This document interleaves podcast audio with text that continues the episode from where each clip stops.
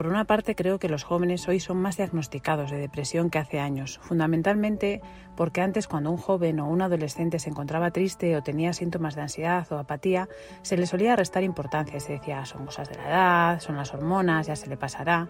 Como acaba de comentar la psicóloga Marta Carranza, los jóvenes hoy en día son más diagnosticados de depresión. Pero, ¿realmente la sociedad sabe qué es la depresión? Según la RAE, la depresión es un síndrome caracterizado por una tristeza profunda y por la inhibición de las funciones psíquicas, a veces con trastornos neurovegetativos. Tras escuchar esta definición, nos quedamos con que la tristeza es el eje principal, pero la depresión es mucho más que ese sentimiento. Según Luis, un joven gallego de 22 años, estudiante de periodismo, es... Yo personalmente lo definiría quizás como la carencia total y absoluta de motivación y de voluntad y pues supongo que de felicidad también.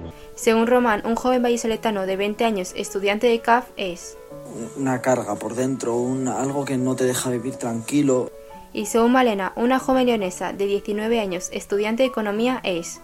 Es ese sentimiento de que ¿para qué voy a hacer algo si no me va a salir bien? Como hemos podido escuchar, cada persona define la depresión de una manera, ya que al tratarse aún de un tema tabú, nadie sabe mucho sobre esta enfermedad, que, como nos confirma la psicóloga Carranza, cada vez son más jóvenes las personas que sufren este tipo de enfermedades. Pero, ¿cómo es posible que los jóvenes sean tan vulnerables ante esta enfermedad? Los factores principales de la depresión suelen ser cerebrales, hormonales o genéticos. Pero la doctora Marta Carranza nos comenta. Creo que la exposición, pero sobre todo la sobreexposición a redes sociales a una edad cada vez más temprana, influye en la presión de estos jóvenes por alcanzar estándares de belleza y éxito de sus influencers de moda, por ejemplo.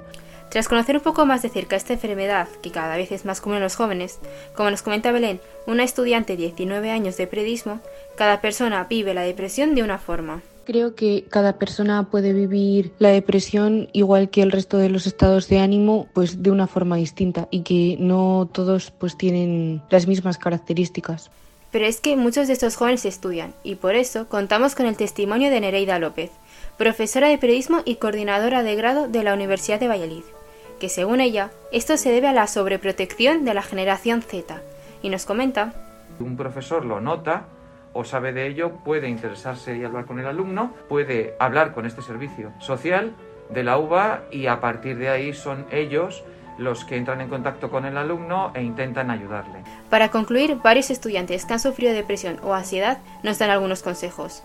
Laura, una joven de 19 años estudiante, nos aconseja que Principalmente yo diría dejar ese miedo o vergüenza al decir la frase voy al psicólogo y otra cosa muy complicada que es pedir ayuda. María, una joven de 23 años estudiante de periodismo, nos comenta que Muchas veces es necesario parar, reflexionar sobre cuál es nuestro objetivo y ver hasta dónde podemos llegar. Y si no llegamos, no pasa nada porque lo hemos intentado, que no defraudamos a nadie. Y Alba, una joven de 19 años estudiante, nos recomienda que piensen que de todo se sale y que aunque en ese momento no vean la salida, que se intenten tranquilizar porque al final van a acabar saliendo. Así que, si estás pasando por un momento delicado, no dudes en pedir ayuda porque nunca estarás solo.